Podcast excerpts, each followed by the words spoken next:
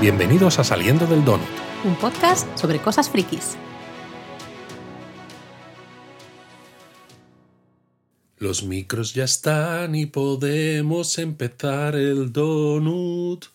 Ponlo a grabar y ahora silencio todos. Perdón, ¿qué ha pasado? Estamos cantando, pon la sirena.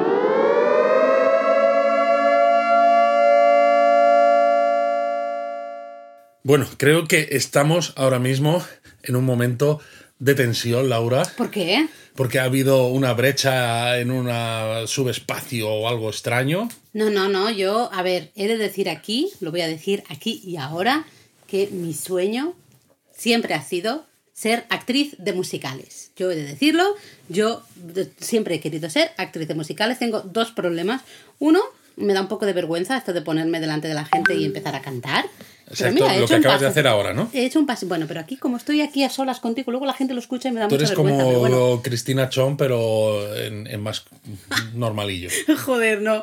Eh, lo que iba a decir, el punto número dos de mi problema es que eh, no canto tan bien, evidentemente. Yo me lo creo, yo me creo que canto bien. Yo a veces voy por casa y voy cantando. De hecho, llevamos, mm, no sé, 48 horas desde que vimos este episodio.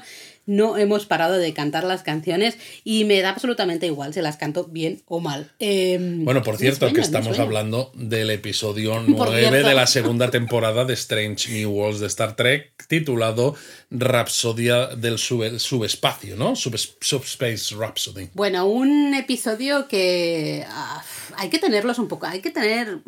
Al final, yo creo que Strange New Worlds está haciendo muchas cosas de estas, ¿no? De animarse a hacer episodios diferentes, este episodio musical. Eh, había mucha gente preocupada, gente a la que no le gustan los musicales, hay gente que odia los musicales, ¿no? Que no soporta la idea de un no, no, musical. no lo entiendo porque además se dice en este episodio mismamente, ¿no? Está muy bien, está muy bien construido, que los, la gente utiliza la música cuando la emoción es tan grande que las palabras no bastan. Y precisamente los musicales son eso, ¿no? Son una oda a los sentimientos Mm. humanos. Y lo bueno que están teniendo los episodios de esta temporada de Strange New World es que incluso cuando se vuelven un poco locos y hacen cosas como el episodio de aquellos viejos científicos, ¿no? El TOS eh, del crossover con, Con Lower Lower Decks o Decks. incluso este musical, todo tiene una razón de ser y todo hace avanzar las historias de los personajes, que es algo que también comentaba Will Exacto. Wheaton en el Ready Room. Desarrollo de personajes y además creo que está muy bien hecho este episodio. Ah, creo que, a ver, a nosotros, vamos a decirlo aquí, creo que ya ha quedado claro, nos gustan los musicales, a los dos. Eh, hemos visto musicales, hemos viajado para ver musicales. Por ejemplo, recuerdo ir a Londres específicamente para ver Idina Menzel en Wicked, Abriendo, cuando- sí, inaugurando Wicked en Londres. Entonces es, oh, que viene Idina Menzel, hay que ir a verla. Hemos, eh, bueno, mi musical favorito es Rent, lo he visto en Japón, lo he visto en Inglaterra, lo he visto en eh, Estados Unidos. eh, De los míos favoritos, ¿no? Los Miserables. Los Mis. Me lo he visto incluso yo solo en Nueva York cuando aprovechando que trabajaba por allí con Sí, Google. sí, trabajaba, claro, claro. Me refiero, nosotros eh, teníamos muchas ganas de este episodio porque nos gustan mucho los, festi- los festivales, los musicales. Pero dejando eso Madre aparte, mía, los festivales, que esto no es Japón a fondo, Laura. es que se me lía, se me lía todo. Veo un micro y ya se me lía. Eh, dejando aparte que nos gusten mucho los musicales y que mi sueño sea ser una actriz de musicales. Tú eres em, como Concha Velasco. eso es. Mamá, quiero ser artista. Totalmente, vamos, bueno, totalmente. Mm, Lo que quería decir es que creo que está muy bien hilado el cómo está eh, organizado, digamos, cómo está montado este episodio. Está no montado es simplemente como- que se pongan a cantar No. y ya está. Eso, eso lo primero, pero es que luego está montado como un musical. Claro, Porque tienes un primer número que empieza con como personas. siempre, el, el presentar a todo, todo el, grupo. ¿no? Exacto, presentando a todo el grupo, acabando con todos al unísono. Luego tienes eh, canciones que son un poco más intimistas, otras un poco más movidas, pero van siendo un poquito más individuales hasta que acabas con un Con gran, final que, que lo peta y que la gente se pone en pie y aplaude. Pero es verdad que la historia del episodio es que se encuentra una brecha subespacial que se dice que podría, eh, podría servir para que las comunicaciones fuesen mucho más rápidas, porque al final, aunque se pueden mandar mensajes en el mundo de Star Trek eh, a través de las distancias de la galaxia, porque estamos en la Vía Láctea, en el cuadrantes, cuadrantes alfa y beta, está claro que se tarda un tiempo, ¿no? Y esto lo comentan, que se tardaría tres veces, incluso eh, tres veces menos. Y lo importante para mí, el episodio comienza con la voz en off de Uhura, que es la que va a ser de nuevo, la protagonista. Y para mí, este episodio es una, una, oda, una canción de amor al personaje de Uhura, Nichelle Nichols. Una pena que ella muriera el año pasado, porque le habría encantado este episodio. Una mujer que además, con su papel de Uhura, fue muy importante porque hizo que muchas mujeres, muchas niñas y también además negras eh, quisieran trabajar en la NASA después de verla a ella en la serie original de Star Trek. Y a veces, igual que este episodio dice que cuando hay mucho sentimiento te tienes que poner a cantar porque no puedes de otra manera. A veces el personaje de Uhura como jefa de comunicaciones, por llamarlo de alguna manera, cuesta mostrarlo en, en, la, en Star Trek porque la tienes ahí controlando comunicaciones que casi parece una telefonista glorificada. Y este episodio le da un valor a lo que ella hace tremendo y eso que empieza siendo también una telefonista glorificada, pero sin embargo parece una tía súper cañera la manera en la que lo hace, que incluso eso dices, ole tus narices. A ver, yo no sería capaz de recibir tantas comunicaciones de gente, todo el mundo pidiéndote, oye, pásame con no sé quién, conéctame con no sé cuántos, eh, he recibido ya la comunicación de no sé quién. Es como, dejadme en paz, o sea, me voy a volver loca. Pero al final el eh, episodio es súper bonito. porque es eso, cuenta de una manera musical el papel tan importante. Eh, y que ella es la que conecta a la Enterprise. Y también creo que hace un poco, pone el foco en el tema, tú decías, hablabas de las emociones. Ya en el Previously On, ¿no? Nuestras imágenes que nos enseñan de episodios anteriores, se centran básicamente en las relaciones. se centran en esa relación trágica de la Anne con el Kirk alternativo, en, en ese viaje temporal. Eh, se centran en nuestro capitán, en Pike, y su sus problemas un poquito, ¿no? De, eh, de mantener una relación más o menos estable mm, con con la pobre esta la Batel. La, Batel Marie Batel. Exacto, en este episodio descubrimos que se llama, confirmamos que se llama Marie.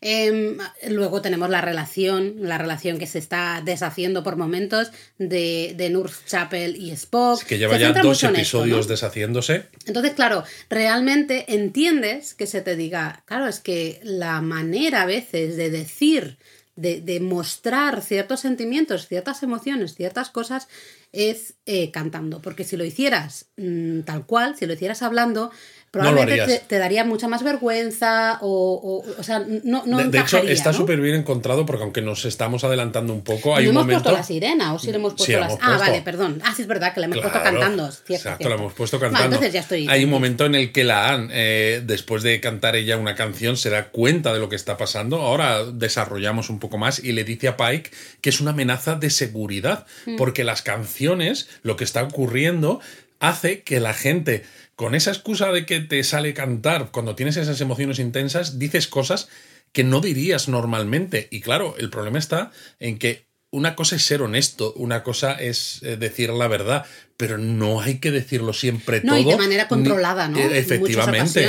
que por eso la también dice ciertas cosas de manera controlada para que no sea la canción la que se la lleve por delante. Exactamente. ¿no? Entonces, a mí la premisa del episodio me parece que está súper bien hecho, porque, claro, yo decía, pensaba, un episodio musical, ¿qué va a hacer? ¿Se van a poner a cantar así porque sí? Exacto, ¿Qué, ¿Qué, excusa va a tener? O simplemente, bueno, pues mira, nos apeteció hacer un episodio musical y ya está. Y no, pues tiene un cierto sentido. Claro, porque, es como tú decías, ¿no? Se encuentran ese, ese fold, ese, ese pliegue, ese pliegue subespacial y eh, ahí empieza, ¿no? Más o menos eh, el episodio que tenemos a Ujura que está trabajando con, Spock, eh, y está Pelia también por ahí. Bueno, ellos no están consiguiendo que, la, que se transmita nada. Exactamente, están intentando lo que tú comentabas antes, ¿no? Decían, ostras, a través de este pliegue a lo mejor conseguimos que lleguen las comunicaciones mucho más rápido. Y esto podría ser, claro, un, momento histórico para, para, la exploración espacial al final, ¿no?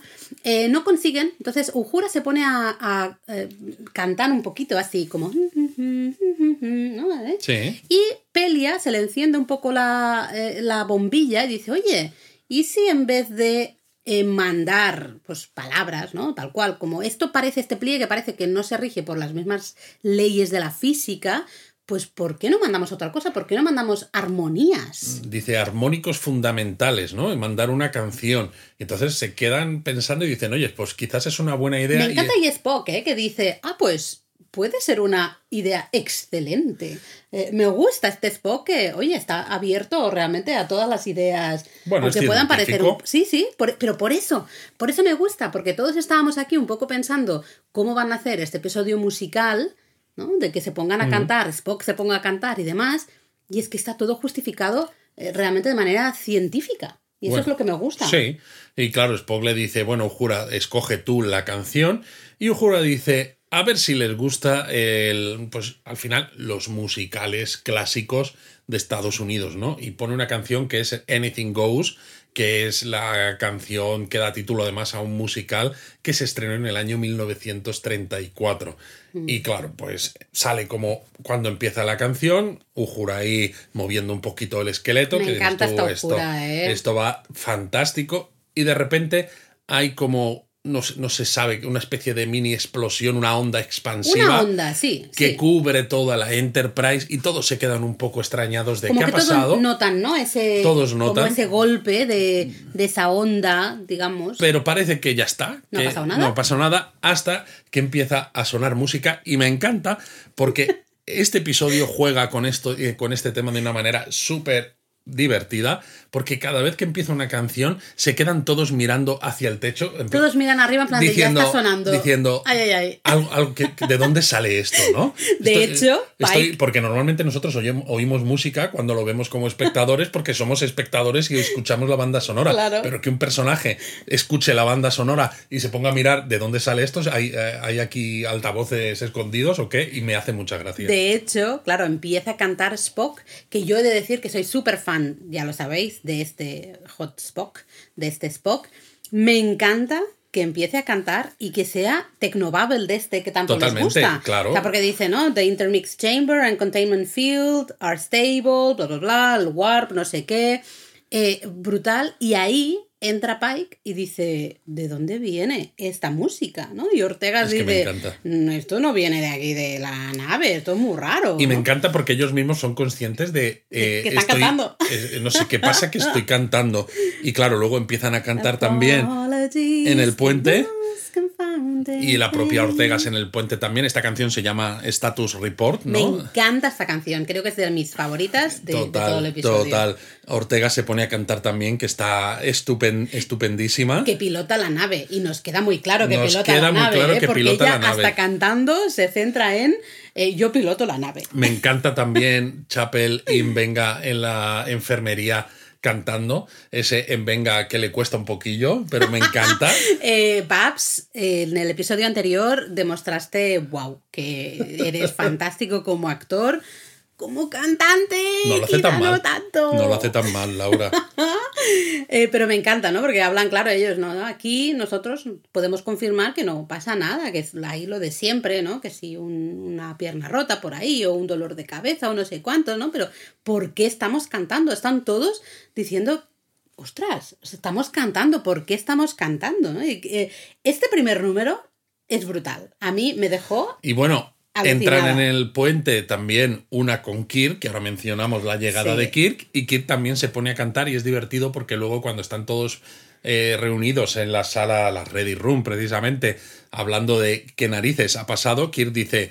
Pensaba que lo habíais ensayado porque yo venía y me estabais troleando, básicamente, hasta que yo me, he pu- me he Me he puesto a, cantar. también. Porque es que el hecho es que lo justifican la presencia de Kirk diciendo, bueno, pues como es el segundo al mando de la Farragut, que ya esto lo aprendimos en episodios anteriores, pues quieren que esté un poco siguiendo los pasos durante una semana más o menos de Pike para aprender todo lo que se necesita aprender de esto, ¿no? Y la propia Una, cuando está, cuando ya recibe a, a- a Kirk en la sala del transportador, le dice que ella también lo hizo con Pike y que eso marca la diferencia. Lo curioso, claro, es que llega la Anne a recibir también a Kirk y está pues con unas ganas, con unas prisas, que una mira a la Anne con una cara súper divertida, diciendo, aquí hay calorcito, ¿eh? Mm. Aquí hay tema. Esa escena es maravillosa. Yo me parto de la risa porque me encanta como una la mira y dice, tienes una cierta energía ¿no? Hay algo aquí que no me estás contando. Y cuando, claro, dice, ah, que ya os conocéis. Y ve que la Lan, fantástica, Lan, que siempre está tan así, ¿no? Tan recta, eh, se equivoca, se va para un lado y dice, ay, no, que es por ahí. Eh, para cuando se lleva a Kirk para esa revisión de seguridad, ¿no?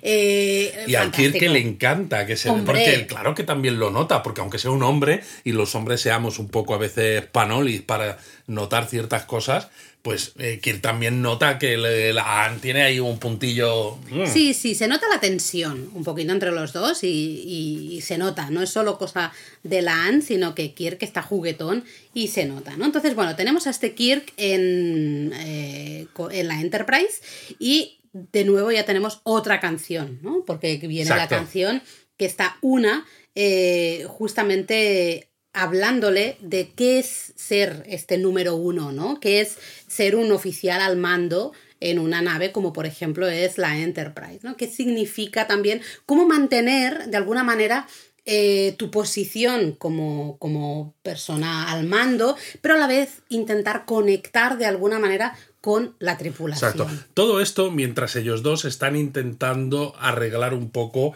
eh, pues toda la tripulación, ¿no? La tripulación senior eh, está intentando arreglar esto que ha pasado, porque dicen, bueno, parece que estamos abriendo una especie como de cremallera en, esta en este pliegue subespacial. Eh, entonces, a medida que nos alejamos, el pliegue se va haciendo más grande. Esto puede afectar a más naves. Entonces, vámonos hacia atrás y a lo mejor lo cerramos. De bueno, es idea de Pelia, ¿no? también dice, a lo mejor puede funcionar como una cremallera igual. Bueno, también es divertido cuando una dice, ¿no? Que el almirante April, este negro que aparece al principio, el que le dice a Pai que la primera temporada que se vuelva a unir y demás. Eh, le dice, le exige que arreglen esto porque está afectando ya a 12 naves de la Federación y dice, me lo ha dicho con un tono bastante bonito de barito. Uh, sí, un sorprendentemente bonito. ¿eh? Son estas cosas, este, estos puntitos de humor Fantástico. Y luego mientras Pike hablando también en, con terminología musical, ¿no? Que si el tempo, el ritmo, y dices, vale, o sea, está todo, todo, todo, todo, tiene que ver. Es decir, que las canciones están integradas con la historia, pues como en musicales como Mamma Mía, por ejemplo, de forma que hay que prestar atención a la propia letra de las canciones, porque no son canciones simplemente porque hagan bonito, exacto, mm. sino que encajan en hacer avanzar la historia, que son historias personales, lo que te has dicho, Laura, de relaciones, pero también de conseguir arreglar este problema, porque parece que la Enterprise está en el centro de esta de este problema, es una improbabilidad cuántica y se está creando un universo en el que las emociones se expresan con canciones, ya no es solo la Enterprise la afectada, vamos a ver que hay más naves y no solo de la Federación y esto puede llegar a causar un desastre. Bueno, como decías antes, ¿no? La han llegado un momento que dice esto, de hecho viene justo después, ¿no? Eh, tenemos a una Ikir bailando por los pasillos de la Enterprise, una diciéndole, ¿no? Conecta con tu verdad, conecta con tu tripulación, hay que saber llevar el mando de una manera evidentemente tu posición es que vas a tener que tomar decisiones a veces complicadas, pero no te alejes eh, tanto de tu tripulación porque lo que hace especial al final el, eh, una nave como la Enterprise, y esto lo veremos justo al final, es. la tripulación, que todos son una familia, ¿no? que todos están unidos. Y la gente que está al mando arriba, como una en este caso, eh, es importante que sepan dónde están, ¿no? Y sepan cuál es su estilo también de, mando, Totalmente. de mantener es un poco esa buena relación con la tripulación. Esto, cuando ellos están cantando ahí al musical, al estilo musical clásico, 100% clásico, eh, una, perdón, la Anne los ve, ya está medio escondidita y, los ve. Y ya se le ve que tiene cara un poquito de un poquito de celos, de tristeza y demás. También de todas maneras hay que mencionar que en la letra de esta canción una hace una mención a Gilbert and Sullivan, que, son clásicos de operetas mm. y quizás algunos diréis, ¿y por qué es importante? Bueno, en general en Star Trek, Gilbert and Sullivan siempre ha gustado muchísimo. En las películas de The Next Generation eh, hay un momento, creo que es en Insurrection, donde Data está funcionando o mal funcionando, y precisamente eh, cuando Picard intenta arreglarle y demás, eh, empiezan a cantar HMS Pinafore, que es de Gilbert and Sullivan, y se ponen todos a cantar a la vez. Y se han cantado también frases de los piratas de Penzance, el Mikado, todo esto, ¿no? Entonces, Gilbert and Sullivan es un clásico dentro del universo de Star Trek, entonces que, se mencione es importante. Para los que dicen, que hace un episodio musical en Star Trek. Mm, ala, toma, dos tazas. Eh, justo nos iremos a la canción de Lan, para mí una de las más bonitas. Yo También porque Cristina además tiene una voz, claro, ella se nota que empezó en el teatro musical. Sí, sí, sí. De hecho, la actriz que hace de Lan y la actriz que hace de Ojura son las dos que tienen las grandes power ballads, ¿no? Y las grandes canciones eh, donde demuestran tener un chorro de voz. A mí es la canción de Lan me parece súper bonita. De hecho, la propia Cristina, antes de que sigas, ¿no? Comentaba con Will Wheaton que ella quiso pasar del teatro musical a televisión y cine para hacerse un nombre un poquito más importante. Y volver al teatro musical. Y volver al teatro musical, porque claro, ya no quería ser simplemente del grupo de baile, ¿no? Que a lo mejor tienes una frase y mm. ya está, ¿no? Ella quería pues tener papeles protagonistas, pero claro, a veces cuesta mucho destacar. Entonces, si consigo destacar por mi eh, papel en series de televisión, en películas y demás, pues a lo mejor es posible que cuando vuelva al teatro musical, pues pueda tener esos papeles, protagonistas, ¿no? Y justo tiene ahora una cancionaza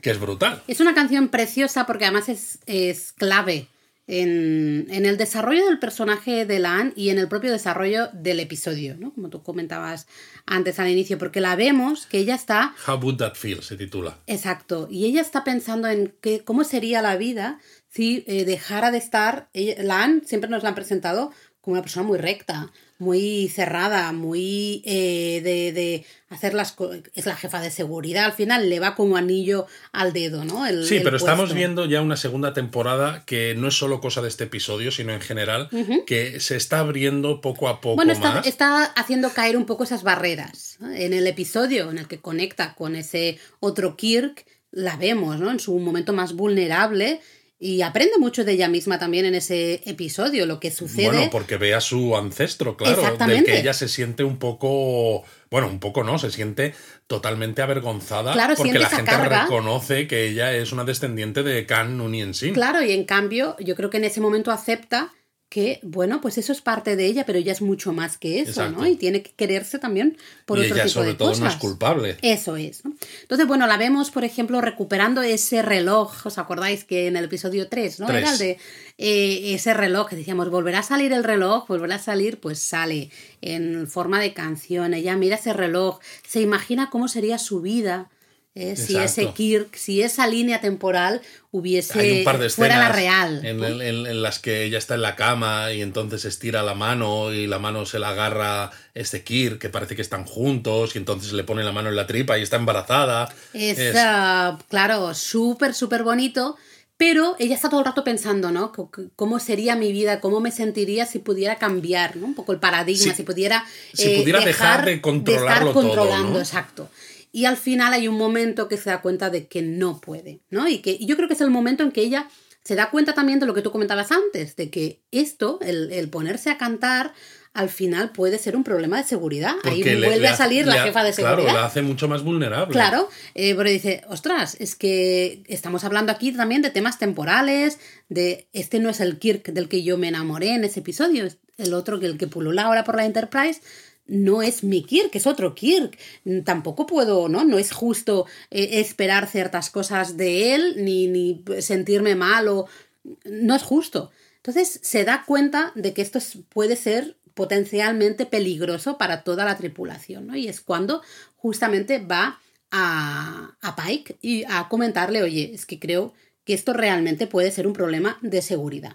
Exacto, y tiene lugar esa escena en el turboascensor que hemos dicho, donde ella le dice, oh, esto es un problemón, van al puente. Bueno, ahí viene la escena acá. Ahí viene la escena acá porque Aquí, claro, como vamos a hablar de las canciones un poco, en el momento justo antes de hablar de cada canción, como estamos haciendo, ponemos un poco de contexto de lo que ha pasado, porque como buen eh, episodio de musicales, eh, hay musicales de todas maneras, como por ejemplo Hamilton, donde prácticamente todo es cantado, pero en muchos otros hay momentos entre canciones que, se, que hay diálogo normal, aquí también ocurre, y eso luego introduce esas canciones. Entonces hay un momento en el que Pike está hablando con Batel justo al Realmente es al, principio. al inicio, exacto. ¿no? Cuando, está, cuando está haciendo de telefonista Sí. del futuro, conectando llamadas, y están discutiendo sobre dónde van a ir en sus primeras vacaciones, porque todos sabemos lo difícil que es mantener relaciones. De nuevo, hablamos de relaciones en el mundo del siglo XXIII, la flota estelar, distancias tremendas, y ella parece, Batel, que quiere ir a un sitio y No está del todo convencido y bueno, pues se queda la cosa un poco ahí, dice, bueno, pues ya hablaremos y demás, ¿no? Y entonces llegan al puente y estamos hablando de que eh, han intentado hacer algo para cerrar esa brecha subespacial y parece que no funciona. Al principio se, se creen que sí que ha funcionado, pero de repente no funciona, ven que vuelve a salir otra onda de estas que los cubre, pero todavía Mayor. mucho más grande, y entonces la nave, la Enterprise, recibe una llamada de la Cayuga, que es la nave capitaneada por Mari Batel, la novia de Pike. Y claro, Pike dice, madre mía, si es que siempre vienen todos juntos. Además es que empieza a sonar una pequeña melodía y aparece Batel, que primero no canta, pero sí que está rimando, ¿no? Le dice, podemos hablar en privado, en, una, en un lugar más ah, también apartado, eh, sobre nuestras vacaciones estas que has cancelado. He intentado hacer la rima, ¿eh? Está muy bien, Laura. Eh, aquí está en muy directo, bien. pero lo he intentado. Y luego dice, perdón, parece que estoy rimando y, cantando. Y entonces eh, Pike ve, porque me encanta Pike en este episodio. Las caras que pone en toda esta temporada, es que esas caras siempre tienen una parte cómica, pero otra parte que son tan reales Muy porque tú como espectador te sientes igual que él. Porque estás con el cringe, tú también estás con la gotita de sudor de, ay Dios mío, que van a- aquí, van a, a sacar los trapos sucios del capitán, ¿no? De la relación del capitán con la otra capitana, aquí en el puente de mandos, como no es el lugar. Lo estás viendo venir, pasa eso. Entonces Pi- Pike le dice, oye, de, Mari, te llamo luego. Y ella ya se pone a cantar directamente y dice, no, no, no, no, no, no, no, no, no hemos Dice, acabado de hablar. Chris siempre me hace lo mismo, siempre huyes. Y claro, entonces ya Pike también se pone a cantar casi sin pretenderlo, porque Pike es el que da la sensación El que no se, quiere. El que no quiere, que se está controlando. Y dice, ya veo, ¿eh? Me estás echando las culpas eh, cuando tú no tienes ni idea de lo que es divertido. Y, y- y claro, se da cuenta de que va a decir una cagada tan grande que se calla y dice. ¿Pero qué te estoy diciendo delante de toda mi tripulación? que es Eh, que no es normal. No es normal, además súper dramático, Pike ahí tirado claro, es una suelo. conversación privada, que es como se llama la canción. Y de hecho, eh, están ahí, ¿no? A Justamente. private conversation. A private conversation about our frustration. A private conversation. Bueno, em, total, que al final la han corta la Sí, comunicación. corta la comunicación cuando estaba Pike a punto de abrir el corazón, que ya se había dice, "Cuan- arrodillado. Cuando, tú y yo no estamos de acuerdo, ¿no? Siento algo eh, en mi interior que me hace Sí, sentir sí, claro, mal. pero ella No se sé ha qué. puesto de rodilla, tiene los brazos abiertos, está haciendo, pues eso, su numerazo personal de- de- tremendo. Entonces es cuando la han corta la comunicación y Pike se queda con, Con una una, cara. cara de tonto delante de toda su tripulación pegado al visor principal del puente de rodillas y con los Con la brazos mano extendida. extendidos. Y dices, ay Dios mío, ay Dios mío. Ahí eh, Pike ya, ya se había dado cuenta, pero ahí creo que se da todo el mundo cuenta de que realmente lo que está diciendo Lan es cierto. Esto puede ser un problema de seguridad.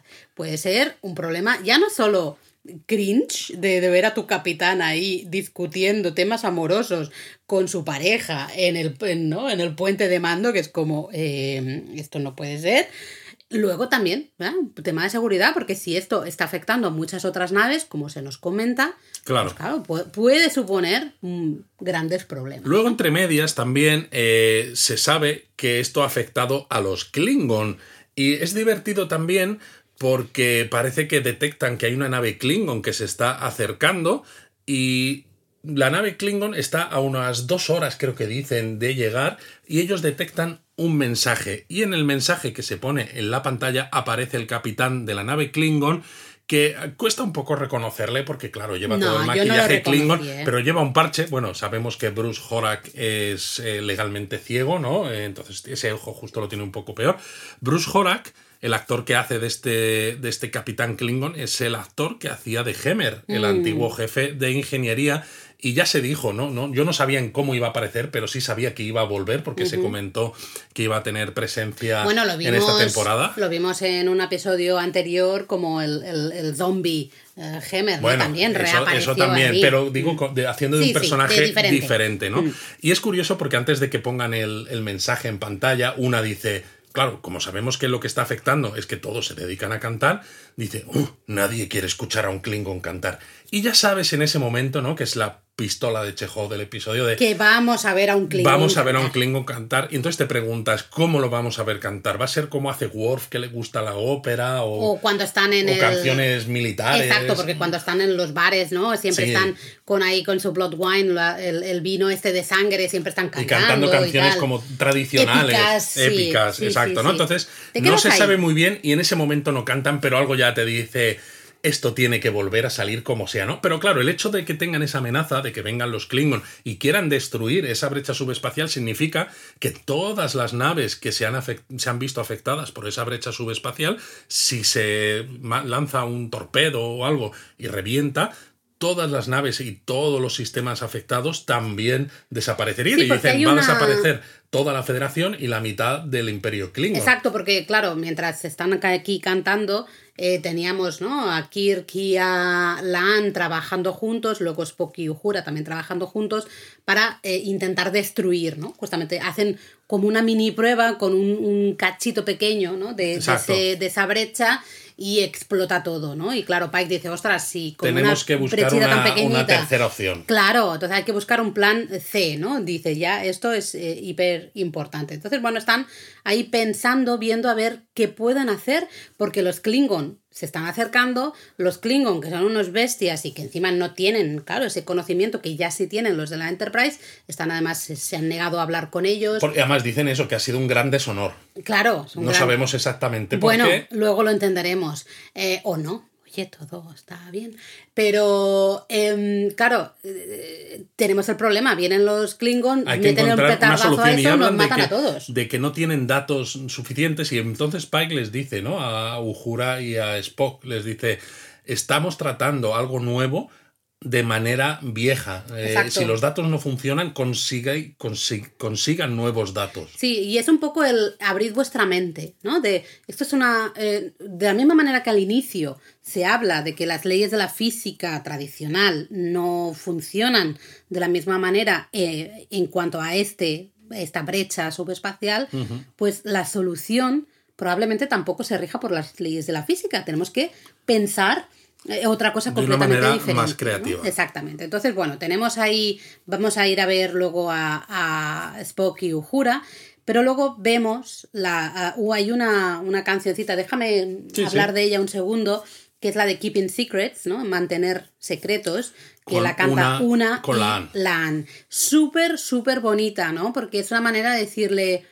Em, mira, yo toda mi vida he mantenido un secreto, el gran secreto con el que comenzamos esta segunda temporada. Eh, una, ¿no? Que es Iliri. ¿Cómo es en español? Iliria. Iri- Iliria. Iliriana, ¿no es? Iliria. Bueno, sí, Bueno, vamos. es igual.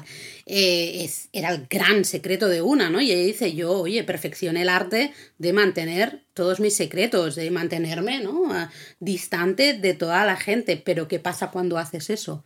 Eh, ¿Cómo te- esto te va a afectar a, a tu vida? ¿no? Es un poco muy relacionado con lo que estaba cantando con Kirk. Un estilo completamente diferente, pero es un poquito la misma idea de cuidado cuando te mantienes tan distante. Y la cuando gente. te vuelves tan buena manteniendo secretos, ¿no? Sí, porque Eh, claro, al final te vas a encontrar absolutamente sola. aislada, Porque, sola. Claro. Que también eh, la soledad es un, eh, es un tema importante de, Sí. este, de este episodio, ¿no? Es un número muy bonito entre las dos porque básicamente eh, una como que le da la fuerza o la o le anima a la Anne a que le cuente a Kirk cómo se siente. Exacto. Eh, o al menos que sea ella, que, que tome las riendas, y que no se guarde todo ella, y que, que, que se abra, se abra un poquito más, ¿no? Dentro de cada uno es como es, pero que se abra un poco más. Súper bonita la canción. Y sobre todo la, muy, muy bonita. lo habla también con una, eh, le dice que tiene que hacerlo antes de que la canción Exacto. tome las riendas, porque entonces va a ser un desastre. Mientras Claro, que porque si es lo- vomitar, ¿no? Todos los sentimientos. y de una manera a veces muy radical, ¿no? Sí. Mientras que si lo hace ella, mientras todavía tiene el control, puede decirle las cosas de la manera en la que ella quiere. También, además, porque estamos hablando de un tema eh, de espacio-tiempo, viajes en el tiempo, y sabemos que le, eh, le advirtieron a no la Anne. puedes decir No nada. entonces va a tener que caminar una línea muy fina para contarle a Kirk cómo se siente Mm. Pero lo sin necesita. darle demasiada información acerca de este viaje en el Mm. tiempo, ¿no? A la Toronto del siglo XXI. Pero lo necesita, lo vemos claro, una lo ve claro y creo que es lo que tú has dicho, ¿no? Es ese empujoncito de vamos que tú puedes, ¿no? Eres una tía, ostras, eh, súper dura, eh, has podido con los Gorn, has sobrevivido, eh, vamos, o sea, tú puedes con esto y mucho más porque al final el mantener ciertas cosas en secreto para ti te va a hacer más daño, te puede hacer más daño, ¿no? Te, te aleja mucho de la gente. Exacto. Y luego, pues tenemos un numerazo eh, cantado por Chapel y con algunos coros por ahí de. Bueno, es un, es un número doble, vamos a decirlo así. Sí. Primero tenemos la versión North Chapel y luego tenemos la versión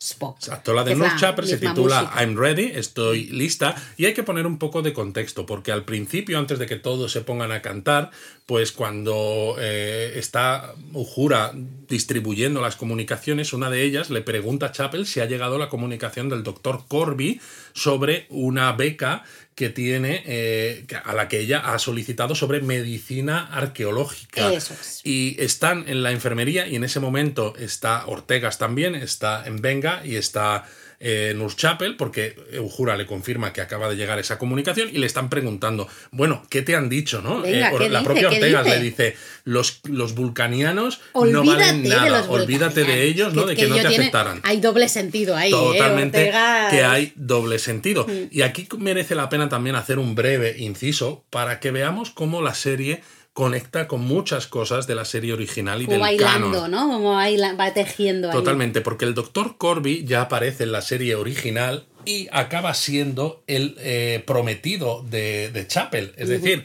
que si todo sigue las, lo que estamos viendo hasta ahora, su curso, Chapel acabará en esta beca y no sabemos si será justo en esta beca o por esa conexión que establece con este Dr. Corby, que el propio también hay otro guiño.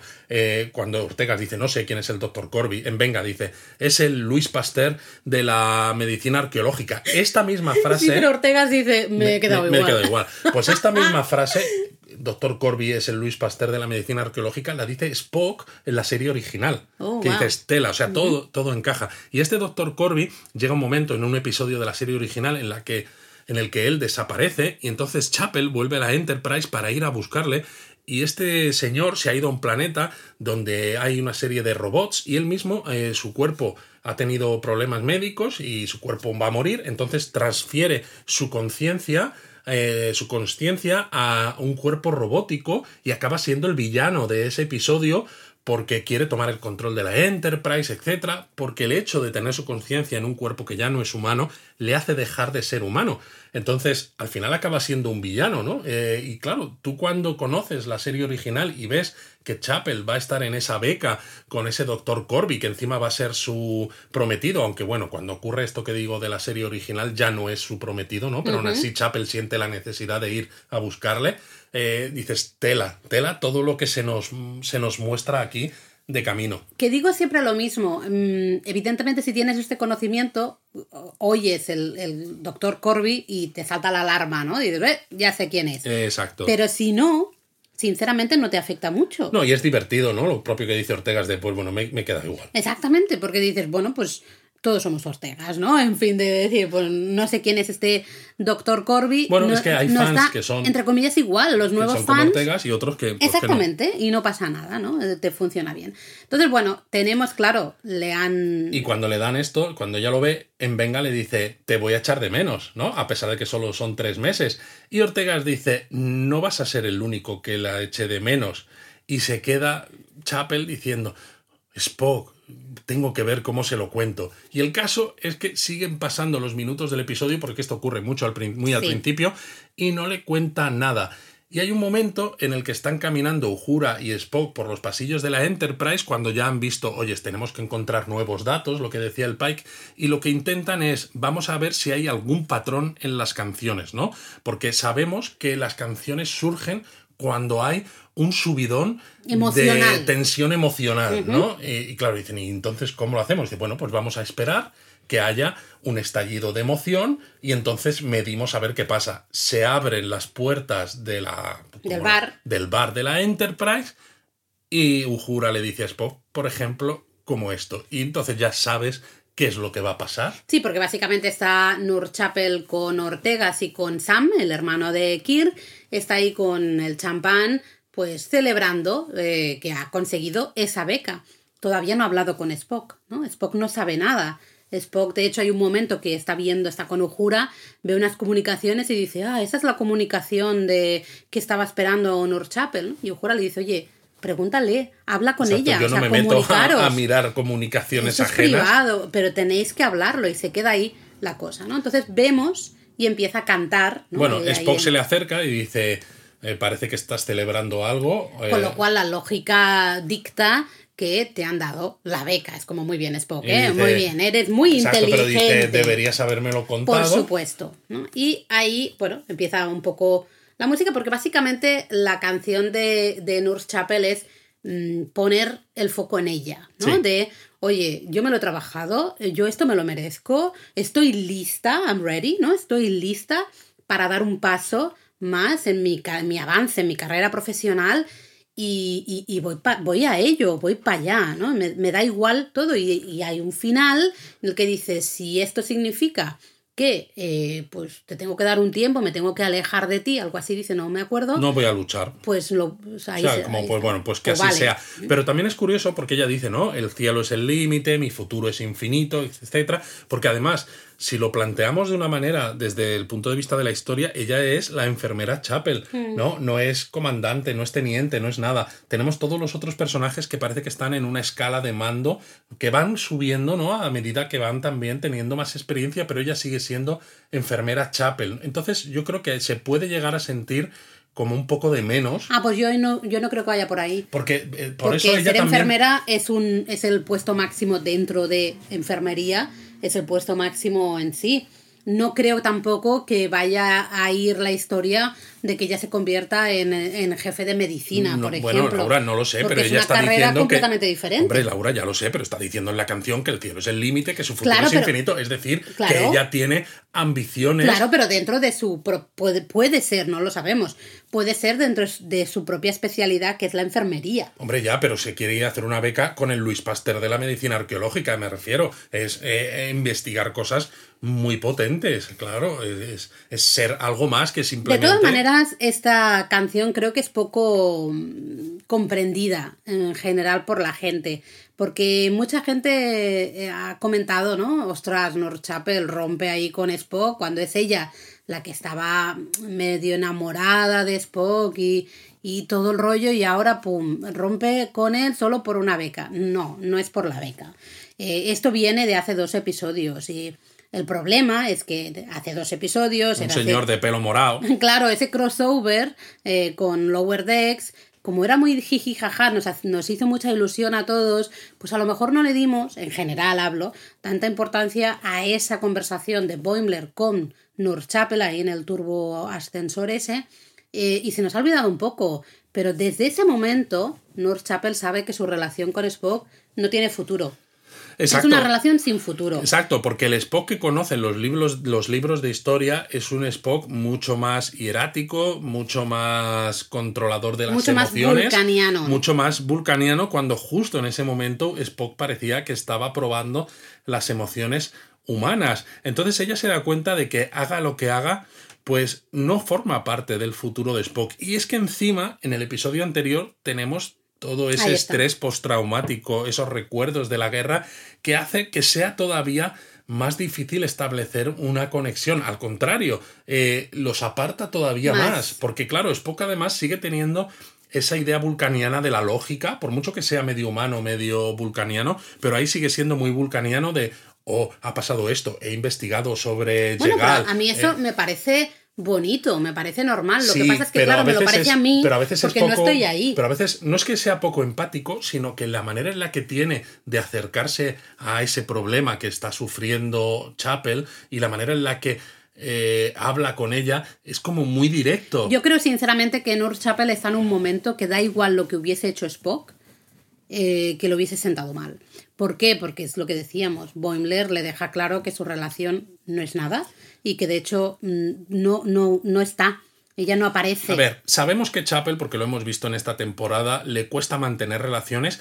Porque Eso también. Eso es algo. ella es que- muy independiente. Pero no, ¿no? solo eso, es, es un tema que va de fondo en Star Trek en general. Las relaciones son muy complicadas El miedo cuando, al compromiso. Tienes, cuando tienes naves que están a cientos de años luz en extremos opuestos del cuadrante alfa o del cuadrante beta. Entonces cuesta mu- mucho mantener relaciones y en parte también es por lo que Chapel no quiere esos compromisos y que solo quiere, pues bueno, pues... Ligues de una noche. Ligues de una noche y demás. El caso que ella se enamora de Spock y es de verdad. Entonces, si no hubiera pasado el crossover con Lower Decks y esa Mm. conversación con Boimler, ella es ambiciosa, está claro, pero seguramente habría tenido que poner en una balanza pues su futuro profesional o estas becas No, a ver, con esto es lo una que beca de siente tres meses, no con- es nada. Sí, pero con lo que siente con Spock, ¿no? Y quizás hubiera tomado una decisión diferente o quizás No, no. no. El caso es que esa conversación con Boimler, más además todo ese estrés postraumático del recuerdo de la guerra, le hace pensar que la parte de la relación con Spock no tiene ningún futuro, entonces, ¿para qué voy Claro. a poner en riesgo Claro. mi posibilidad de hacer esta beca con alguien Mi además tan importante? Mm. ¿Para qué lo voy a poner en riesgo cuando sé que tampoco vamos a llegar a nada? Y entonces por eso ni se lo plantea que pueda darle una oportunidad a su relación Pero es que, con a Spock. ver, yo la relación con Spock, la beca en sí, no, no debería afectar, o al menos es como No yo tanto, lo veo. no ¿eh? De tanto, decir, porque son tres meses, que no es mucho. Si tienes una relación y eso se entiende perfectamente, oye, tú te vas esos tres meses, meses y, y, y, oye, mm, cuando vuelvas, pues ya vemos cómo estamos y vemos, al final todas las cosas se van poniendo en su lugar, ¿no? Esto realmente es ella hace dos episodios se da cuenta y en el episodio anterior la vemos que está fatal y es lo que te decía, haga lo que haga Spock, le va a sentar mal a ella porque ella ya está no rabiosa en el sentido agresivo, sino rabiosa un poco con el mundo, ¿no? Con el futuro, con joder. O sea, Bueno, porque me ha ella- venido un ella tío y me ha también- dicho que, que yo no voy a pintar nada, o sea, que en mi relación no va a avanzar porque el Spock del futuro no es este Spock que está aquí eh, un poco tratando de alguna manera su humanidad. Bueno, ¿no? y también porque al final dices, eh, yo, a ver, a ver, nadie quiere a lo mejor o nadie se imagina que su vida vaya a acabar en los libros de historia, pero al menos sí que quieres dejar una marca en las personas con las que te relacionas. Y claro, ella ha pasado de precisamente de tener relaciones de una noche para que esto no le afecte a tener una relación más intensa con Spock para que al final ella no sea ni recordada. Exacto, exacto. Entonces es, si hago esta beca, a lo mejor sí puedo ser recordada por mi, Y por también mi es un poco el que le den de, de esto no tiene futuro, así que es que, mm, mira, yo sigo con mi camino, sigo con mi historia y para De todas maneras, esto al final, eh, como en Star Trek gusta mucho también, ¿no? Es un, creo, un ejemplo clásico de la paradoja de la predestinación. Totalmente. Porque si Boimler no hubiera aparecido en ese momento pasado hablando con Chapel, a lo mejor Chapel habría seguido esforzándose en mantener esa relación con Spock y quizás a lo mejor sí que Mm. Hubiera tenido más tiempo con él y Spock pues no hubiera sido el Spock que recordaban. Entonces, precisamente porque le dice eso, esto marca unas actitudes en Chapel que hacen que las cosas ocurran como precisamente que la estaban predestinadas se rompa, a ocurrir. exactamente. Es, es chungo pensar eso, ¿no? Es, claro, realmente si Boimler no hubiese aparecido, quién sabe, a lo mejor, Seguirían juntos. exacto, a Pero a lo mejor- mejor entonces Spock no habría hecho todas esas cosas Claro, claro. eh, tan Claro, o buenas sea, ¿no? y tan importantes que tendría está. que hacer. Entonces, bueno, tenemos el numerazo, un numerazo así que nos recuerda un poco a Chicago, ¿no? Comentamos, o esa música. Hay algunos mo- un momentos que me recuerda un poco a algún, algún momento de La La. Land, sobre todo al no- principio, mm. cuando están alrededor de esa piscina que la gente se va tirando y demás. Sí, hay un numerazo al Ah, principio. La La Land. el La La Land. Yo ahora estaba, estaba pensando que decías una piscina en la Enterprise y digo, No. ¿qué? ¿Dónde Y hay una piscina? Me recuerda en un poco a, a ese número en el No que sé, ocurre La La Land. no me gusta, así que... A mí sí, a mí me gusta mucho y me recuerda también a Chicago. Sí, a mí a Chicago bastante. Eh, y usando la misma música, ¿no? Tendríamos la canción de Spock. Pero mucho más, con un tono mucho más triste, mucho más lánguido, con un tempo más, de- más eh, despacio. Y para mí enfadado. Veo un Spock enfadado. Eh, veo un Spock que él lo comenta en algún momento del episodio, ¿no? Dice, eh, yo final. soy medio humano. Y También soy duele. vulcaniano, con lo cual el problema es que a mí las cosas me van a doler igual, pero encima como soy vulcaniano, Las las emociones exactamente son mayores, ¿no? La canción me mola, me gusta mucho la canción de Spock, se titula I'm the X y ahí ya tenemos el problema de la traducción. Soy, soy la X, es o el título. soy el ex. No, pero el título de la canción es Soy la X. Pero, eh, eh, claro, pero ¿cómo se lee? I'm the X. Así se lee, I'm the X. Que sí. Claro, Pero digo juegan. que el título es la X porque hace referencia al, al hacer las, las ecuaciones, ¿no? Claro, todo el- el- lo que es la, eh, la canción hace referencia a esas ecuaciones matemáticas. Habla del why y de nuevo es un juego de palabras. Claro. Un, preguntándose el por qué, Exacto. why de por qué, pero también el why de La I, ¿no? La Una de las la- variables, de las incógnitas. Exacto. Me encanta porque hasta su canción, de nuevo, si empezaba, Spock empezó a cantar con ese techno bubble, ¿no? Sí. Y hablaba todo así que, que nos gusta, que no me he enterado de nada, pero me mola mucho, suena muy profesional. Eh, aquí su canción, de nuevo, también es techno bubble un poco, o en sentido más matemático, ¿no? Totalmente. Eh, quizá, pero jugando con justamente ese, e- ese doble, esa... la X del eh, Bueno, es que hay momentos la que, variable matemática que la propia o letra, que la propia letra marca que la primera vez que dice I'm the ex sí que es soy, Soy el, ex, ¿no? Soy Sí, el ex sí, novio. sí. Y el why también, ¿no? Porque dice, estoy, estoy buscando el por qué ha pasado esto, ¿no? Y soy, soy el ex, soy el ex novio. Em, es hiper... mm, uf, durilla, ¿no? Porque realmente él, él habla de sentimientos que no puede controlar. Eh, se siente miserable, mm, no sabe salir de, de esto que está sintiendo, ¿no? Es disfuncional, es débil, se siente demasiado emocional, tiene demasiadas emociones, ¿no? Y hace una frase que es muy importante, que, que dice, no eh, puedo culpar a nadie más, solo puedo culparme a mí mismo y eh, no he seguido ¿no? Mi, mi filosofía central, mi manera de ser central, he perdido el norte. Vamos, que está claro que él mismo se da cuenta de que tiene que volver a ser vulcaniano 100%, aunque sea medio humano, y esto nos va a marcar el Spock del futuro. Totalmente, totalmente, totalmente. Em, bueno, tenemos justamente, ¿no? Este Spock está hecho polvo.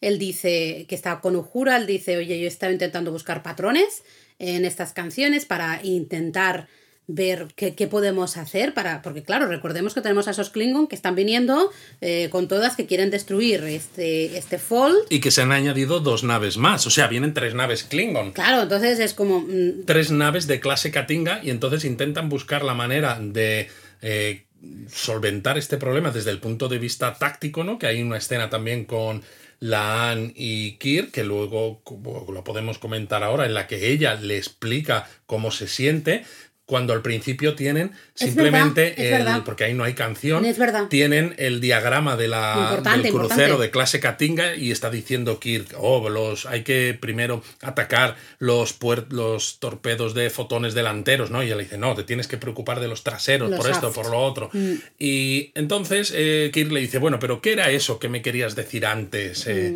Y entonces ella, pues le empieza a contar. Mm. Lan básicamente dice, mira, antes de que esto se me vaya de madre, es decir, antes de ponerme a cantar y no poder controlar exactamente lo que te tengo que decir, te lo voy a decir ahora. Eh, y básicamente le cuenta... que tiene que ver con algo del tiempo. Y fíjate cómo será que el Kirk le dice, Uy, no soy uy, muy uy. amigo de las normas, pero me da la sensación de que aquí te vas a saltar una muy gorda. Claro, pero es, me la tengo que saltar. Me Sí, tengo pero que saltar le de alguna poquito, manera. Le le- cuenta muy poco. Pero sí que le cuenta que ella ha conocido a otro. Dice, bueno, te, te conozco a ti también, pero no me estoy refiriendo a este, me estoy refiriendo a otro tú, ¿no? Y con ese otro tú pude conectar de una manera muy íntima porque él me vio como yo soy. No vio mi apellido, no vio mi pasado, no vio, ¿no? Eh, Mm. Vio, me vio a mí. No conocía, ni siquiera conocía mi apellido, ¿no? y me sentía bien y demás y esto, ¿no? Entonces él le pregunta si él se parece a ese otro Kirk y ella le dice, no, Mm. No, pero, pero sí. sí. Es bonito porque él afirma que también ha sentido esa conexión la primera Incluso vez. cuando ella le llama a Exacto, Kirk después de vez. Mm. volver del pasado, le dice, sentí que hay una conexión. Algo inexplicable. Exacto, y le dice, o sea, básicamente le viene a decir que en, en otras circunstancias seguramente le comería la boca. Sí, sí, se ve que hay una química importante entre los dos. Él siente esa conexión, ese algo, pero le dice, pero eh, tengo una relación un poco on-off, ¿no? A veces. exacto, Así. que es, lo, que es otra vez la tragedia de las relaciones humanas en Star Trek. La tragedia. No, pero es verdad, porque, o sea, bueno, luego hablamos, si no, al final, ¿no? Pero el caso es que Kirk, pues eso, sus relaciones al final, más, su relación más intensa ha sido con la Enterprise y con Spock y la tripulación y con Bones. Eh, realmente, pues con mujeres, pues ha sido de aquí a allá y tampoco mucho. Y, y precisamente por esto, por la distancia, ¿no? Eh, porque dice que tiene una relación que a veces está, que a veces no está, y que en este momento sí que está, y por eso no puede hacer nada con ella, pero dice, te encantaría amar, Carol, ¿no? A ella le encantarías tú, porque es científica en la base estelar 1. Y muy dedicada Y también está a su muy trabajo. dedicada, pero claro, yo estoy siempre de aquí para allá, y el problema es que a ella esto no le gusta, y más ahora porque está Embarazada. y claro, tú cuando escuchas Carol y dices está embarazada, a ver, si no habéis visto Star Trek nunca, pues te quedas un poco Bueno, loco, es una- pero dices, dices, vale, bueno, pues tiene está, novia y tiene está embarazada, Cuando está. has visto Star Trek dices, o Star Carol. Trek 2, la ira de Khan. Le pones, le pones cara a esa Carol rubia. Carol Marcus, que también sale en las Star Trek del reboot, en la segunda. Ah, sí. La rubita, sí, la Hostia, que pues- luego se cambia de traje cuando está en la lanzadera y está en ropa interior. Ostras, pues no me acordaba. Fija, yo me acordaba de la peli, de, de Porque la ira de Khan, ¿no? el- es la, el es malo, la peli. el malo de la película eh, Star Trek eh, Into Darkness, en la que Khan es Benedict Cumberbatch, Sí. el capitán, el almirante este de esa nave un poco chunga que crean, es precisamente el padre y es el almirante Marcus. Anda. Entonces, Vale. bueno, Carol Marcus es la novia chica de, de este Kirk y tienen un hijo que sabemos que se va a llamar David. Y claro, ha habido gente que lo ha criticado diciendo, oh, es que aquí se han saltado el canon y es como, No. no tenéis ni idea, porque en Star Trek 2 hay un momento en el que llegan y alguien pregunta, ¿el doctor Marcus? Claro, en inglés esto funciona mejor porque doctor Marcus puede, Puede ser doctor él o doctora. O ella. Y entonces llega este chico David y dice, I'm Doctor Marcus, yo soy el Doctor Marcus. Y Kirk le mira y dice, ah, eres David. Es decir, que él sabe que tiene un hijo y que se llama David. Y de hecho, en una conversación con Carol dice, ¿por qué no le dijiste nada?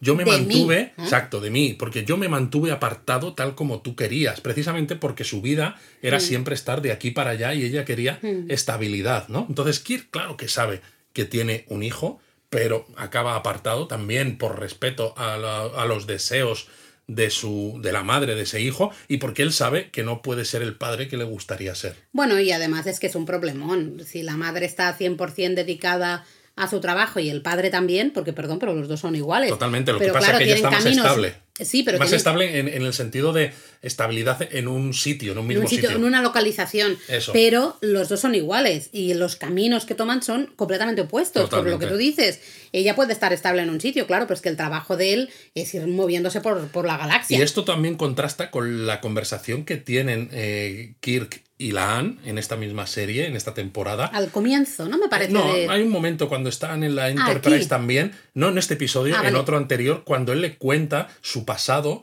y cómo su padre, ¿no? en aquel episodio en el que tienen un poco de pique con Sam, Kirk, que le dice que su padre George, Hmm. Es George verdad. Kirk, ¿no? que iba de aquí para allá por la galaxia Sí. y que su madre seguía a su padre con ellos dos detrás, Sí, ¿no? sí. Entonces, claro, eh, él tiene también esa idea de que para su padre lo más importante era ay- ayudar a otros, y no, que no Lan tanto le su familia. como persona que fue ayudada, ¿no? Justamente, eh, gracias, merece la pena lo que hizo Claro, tu padre. Sé pero- que para ti, como hijo, es una puta, fue una putada, Exacto. pero para mí, a mí me salvó la vida. Y claro, para este Kirk eh, es, un- es una parte de no sé si quiero hacer lo mismo con mi hijo, porque para mí también es importante todo esto. Y no sé si la madre La de madre, ese hijo va a querer seguirme a mí Claro. como hizo mi madre con mi padre, ¿no? Que él- el propio Kirk sabe que fue duro también para, para su madre, ¿no? Entonces dices, jolines, Mm. De, las de cosas que hay aquí en una sola conversación. Sí. Eh, claro, la Anne se queda un poquito chafada, ¿no? Pero vamos a ver al final que habla con una en el bar, ¿no? Están todos, siempre están bebiendo, esta gente está toda Pero es ahí. todo sintejol, Eh, alcohol sintético. Eh, y una le dice qué tal, cómo fue, ¿no? Cómo ha ido. Y ella dice, bueno, Mal. mal, pero creo que voy a arriesgarme más en la vida, ¿no? Voy a dejar de mantener todos esos secretos, lo- esa canción haciendo referencia a lo que habían hablado antes. mm, me ha ido bien, ¿no? Es una manera de decir, siempre duele cuando I'm te... taking chances, Sí, ¿no? O sea, es un poco me voy a como mamá arriesgar mía. más. Take a chance on Es me. muy bonito porque el desarrollo de la Anne, de esa la Anne de, del comienzo a la Lan que tenemos ahora, creo que es de los personajes que más ha evolucionado. Una Mucho. también ha evolucionado mucho. Bueno, en realidad todos han Una evolucionado también mucho, porque en una conversación con Kirk hacia el principio de este mismo episodio le dice, Sí. ¿no? Justo antes de su canción, Sí. le dice que está probando un nuevo estilo de, de, de- de de- mando, de ¿no? mando, exacto. Que quiere ser un poquito más abierta y un poquito más cercana. Claro, claro.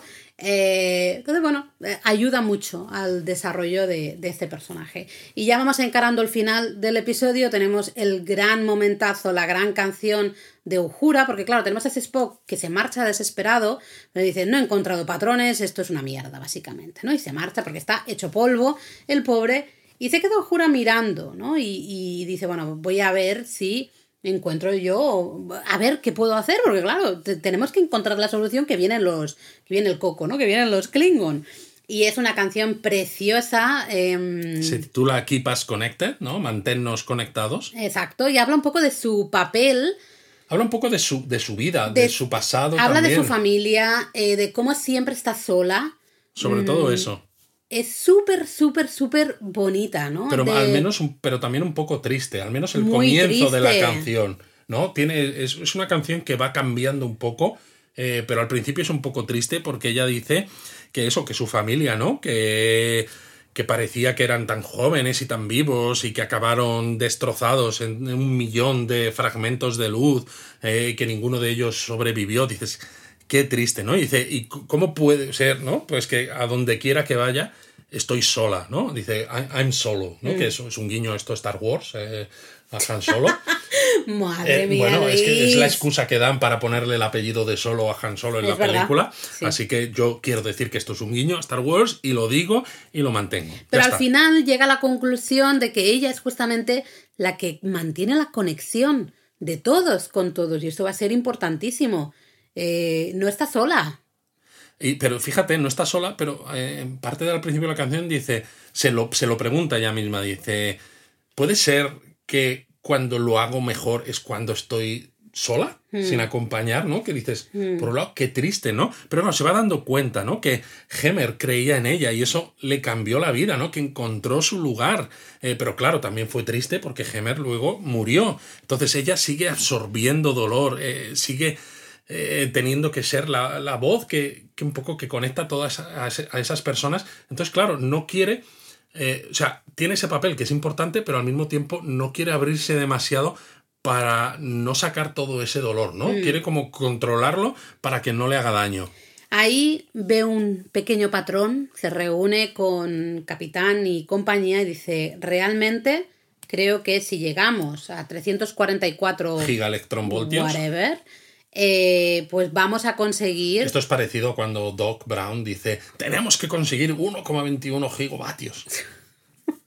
No, es parecido. Pues tienen que conseguir 344 Tienen que alcanzar ese 344. Y dice, mira, solo con la cancioncita de Chapel, que estábamos unos cuantos ahí bailando y haciendo los coros, hemos conseguido llegar a 140, ¿no? Me parece, o algo así. Es divertido porque entonces Pai le mira con una cara como de cordero degollado de no me digas que hay que cantar más, porque ella le está diciendo que sí. Dice, entonces tenemos que hacer un número de ensemble, de... De- como del coro, ¿no? de- del, del, del del coro y- resto. y, con una cara de no me digas No, que por sí, favor, por favor, no, por favor, no. no. Y ella le dice, no, mucho más. Mucho más, tiene que ser el número final. Eh, El toda- gran final. Todo lo que decíamos al inicio, todo el episodio, todo se rige por un poco cómo funcionan los musicales.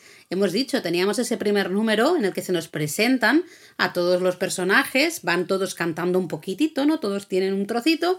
Siempre va a haber el gran número final, ese número que, que te pone de pie y acabas aplaudiendo, ¿no? Es la guinda del pastel.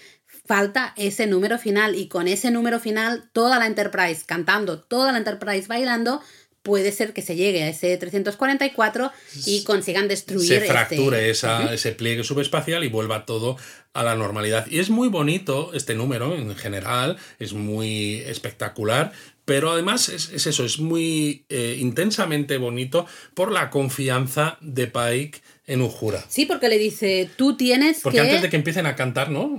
Le dice eso. Pues eh, vas a ser motivar. tú. Tú tienes que motivar. Tú eres la encargada, tú nos conectas a todos, eres la encargada.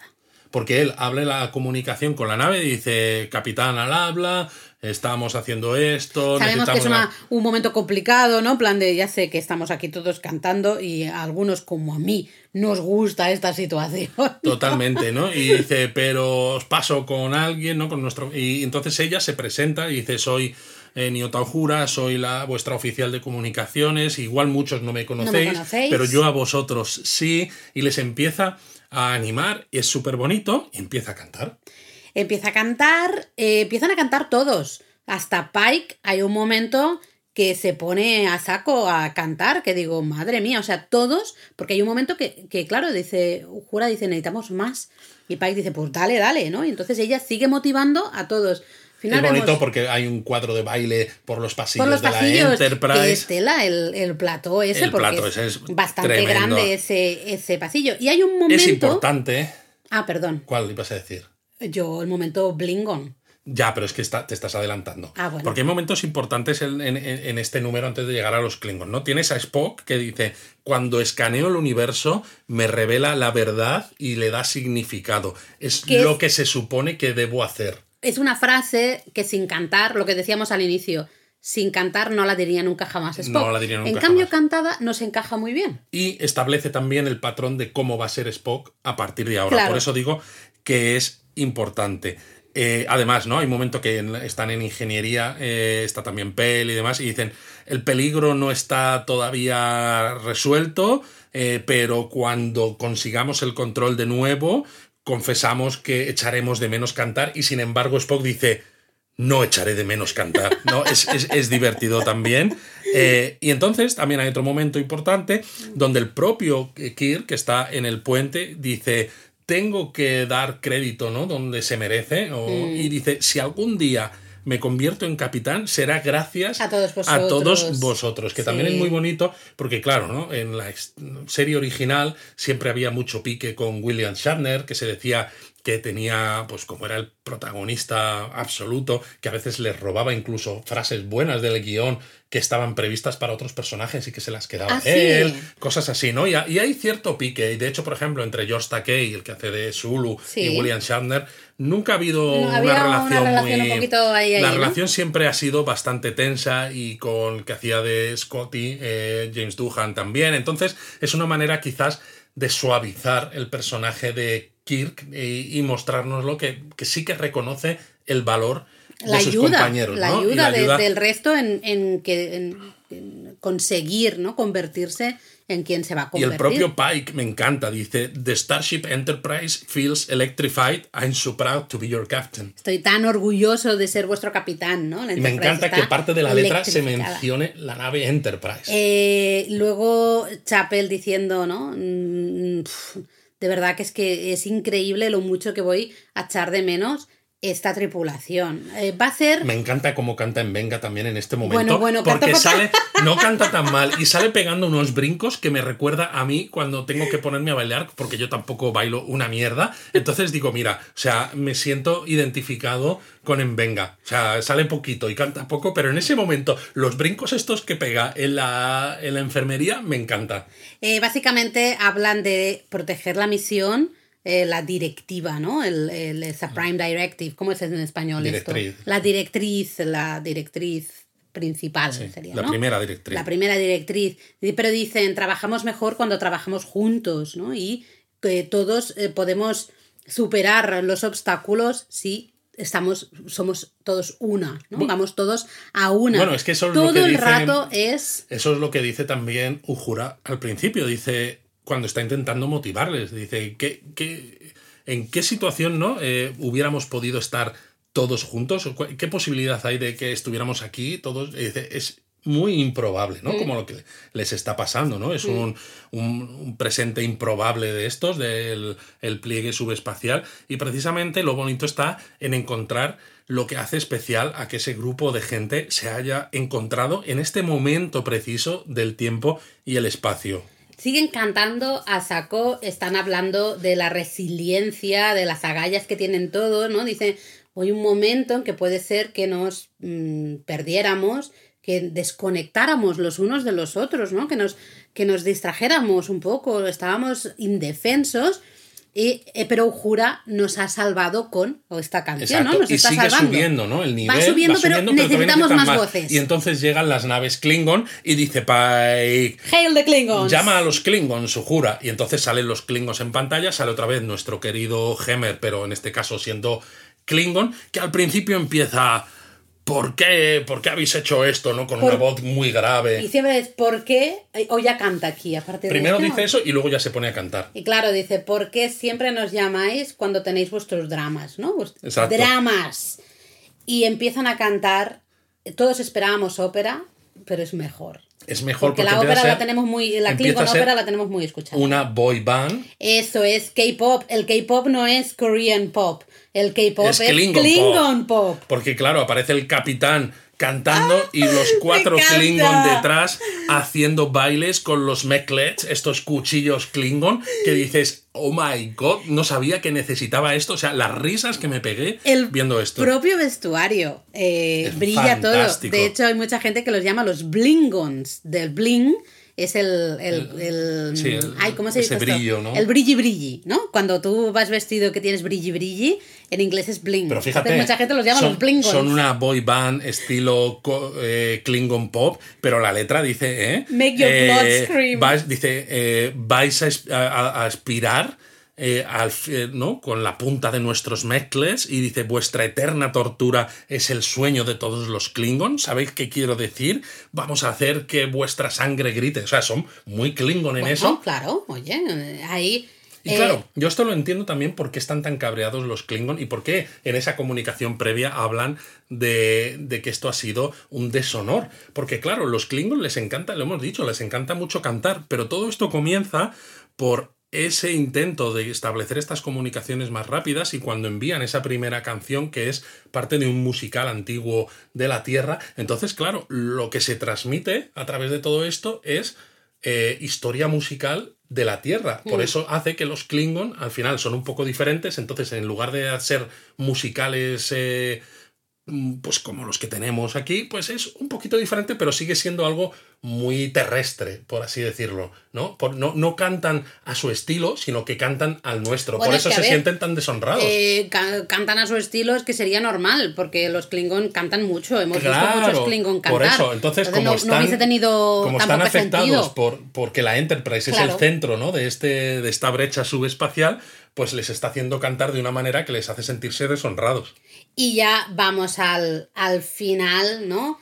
Eh, hay que decir, venga, tenemos que cantar todos al máximo para que esto funcione.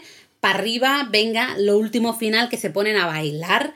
Están bailando mini coreografía justo ahí en el delante de mando. Del, del visor principal. Exacto, y ahí pues viene el final, ¿no? Que dice que somos imparables. Eh, Improbables, sensacionales, ovacionales. Y dice, somos eh, we're boldly, explorational. Que, el, boldly, ¿no? Es to boldly go where no one has gone before, ¿no? Hace juegos un poco con el propio lema de la flota y termina con ese The crew of the Enterprise. La tripulación de la Enterprise. Y entonces llegan a los 344 y esa anomalía desaparece y parece, pues bueno, pues todo vuelve a la normalidad, todos se saludan, todos hasta que se encuentran cara a cara Spock y oh. Chapel y se miran un poco y ahí hay tensión que se corta con un meclez de estos tensión y Spock del se todo, tensión del todo, Spock se marcha y, y tenemos una última imagen, una última escena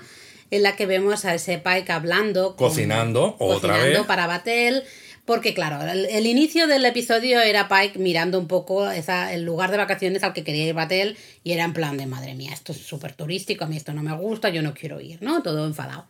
Eh, entonces, canta, tenemos el gran problema, ¿no? Está cantando ahí delante de la tripulación y ahora como que le está un poco pidiendo perdón y están viendo, oye, ¿cómo podemos llegar a un acuerdo, ¿no? Vamos a irnos de esas primeras vacaciones como pareja, venga, va, vamos a ir Porque a algún además es sitio que, que, nos claro, guste a los dos. quiere ir a un camping, ella le dice, "Con- a no ser que el camping tenga servicio de habitaciones ni de coña. Estoy contigo, Mari. No. Mira que no conecto mucho contigo, pero en esto estoy de Hombre, acuerdo. hombre, pero le dice, tengo una noticia buena y una mala, y básicamente es que van a tener que posponer los planes, con lo cual van a poder seguir discutiendo un poco más acerca de cuál es el destino perfecto para hacer estas primeras vacaciones, porque a la Cayuga y a la capitana Batel les han puesto una misión de prioridad 1, con lo cual van a tener que, pues bueno, pues que hacer esta misión, ¿no? Y las vacaciones se quedan un poco Ay. pospuestas. Y claro, todos Ay. llevamos esperando desde el comienzo de temporada, porque el próximo episodio ya es el final de temporada, que vuelvan a aparecer los Gorn, que salieron en el episodio 1 y que luego salen mencionados de Sí. palabra simplemente eh, nada más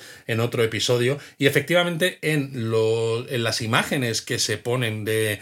¿no? Como de mini No- trailer no digas del nada de eso. próximo episodio No digas se nada, confirma que es spoiler. se confirma que va bueno estamos en la Hombre, ya, pero hay gente que a lo mejor no quiere saber qué pasa en el próximo Bueno, yo solo digo que se confirma que son los Gorn. El, el final de temporada. Jaime, lo siento, eh, Luis te acaba aquí. Coño, o sea, saber, todo lo, lo llevamos esperando A ver, una 10 cosa, episodios, una Laura. cosa es lo que digamos nosotros que creemos que va a ser. Todos esperábamos que el último episodio fuera los Gorn. Pero ya confirmarlo, pues hombre, no A sé, ver, es un Laura, poco spoilery. Pero bueno, es igual, o sea, es igual.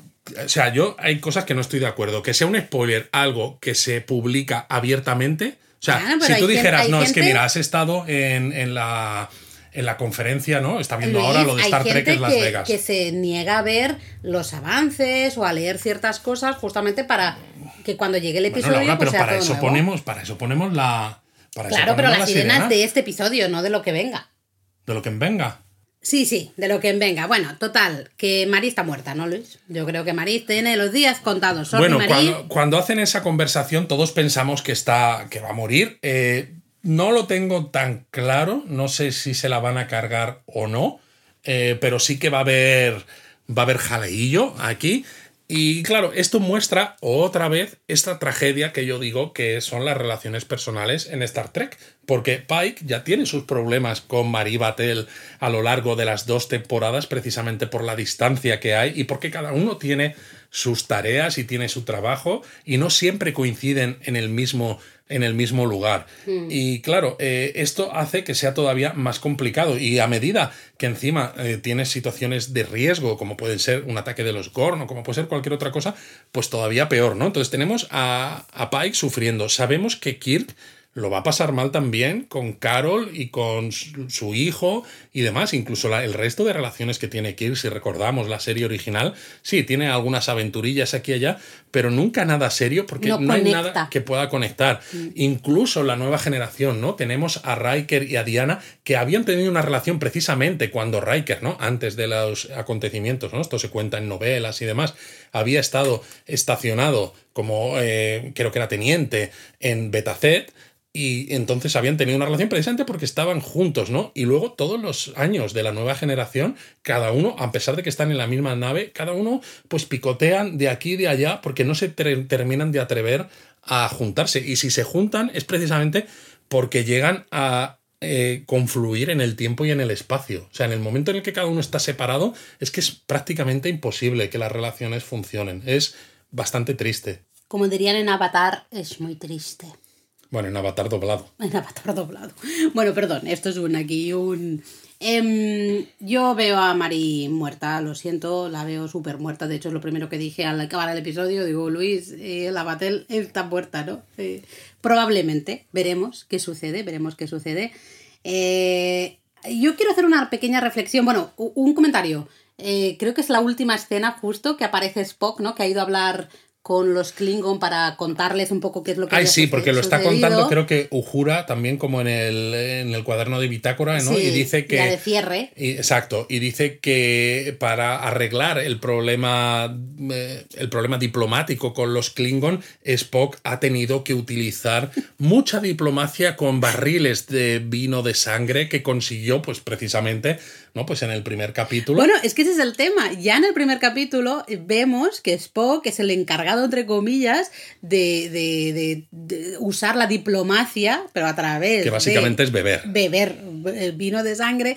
Y aquí le vemos entrar en la Enterprise y dar como un pequeño pum pum, ¿no? Un, un traspiés, porque básicamente le está ya afectando, le ha afectado Exacto, el vino porque de ha sangre. bebido demasiado Él vino de aguanta mucho más que el resto, pero, pero le afecta, ¿no? Ha estado, a mí, es, una, es un detallito muy tonto. Es un detallito pero muy me chulo. pareció muy, muy gracioso. Luego quiero hacer un pequeño, nos estamos alargando mucho, No. pero un pequeño, nada, un comentario que me ha gustado muchísimo ese episodio. Yo creo que este episodio es de los que voy a ver a ratos. eh, De algún día que dices, estoy sola, no tengo nada que ver, pum, me, Me lo voy, voy a poner poner, sí, este yo también. capítulo, lo reconozco. Pero me parece, me sorprende que haya habido dos episodios diferentes, por decirlo de alguna manera, en una misma temporada de Strange New World. Esta temporada está siendo tremenda. La temporada pasada tuvimos ese episodio en el que entraban en ese cuento ¿no? de, de la hija de Mbenga, que es- eh, era el episodio raro, digamos, el, episodio, extraño de Siempre hay esa temporada. episodios raros, ¿no? A, a veces la nueva generación utilizaba la holocubierta para hacer Exacto, episodios sí, un poco así, sí. o la serie original utilizaba portales, ¿no? Para poder eh, llegar a, no sé, a Estados Unidos cuando la prohibición, Sí. o a un punto romano. seca sí, cosas, o cosas así, ¿no? estas, sí, sí, sí. Entonces, bueno, pero me sorprende que en esta temporada haya habido dos, porque claro, tenemos ese crossover de Lower Decks y este musical. ¿no? Está siendo muy valiente esta temporada. Muy curioso, muy curioso.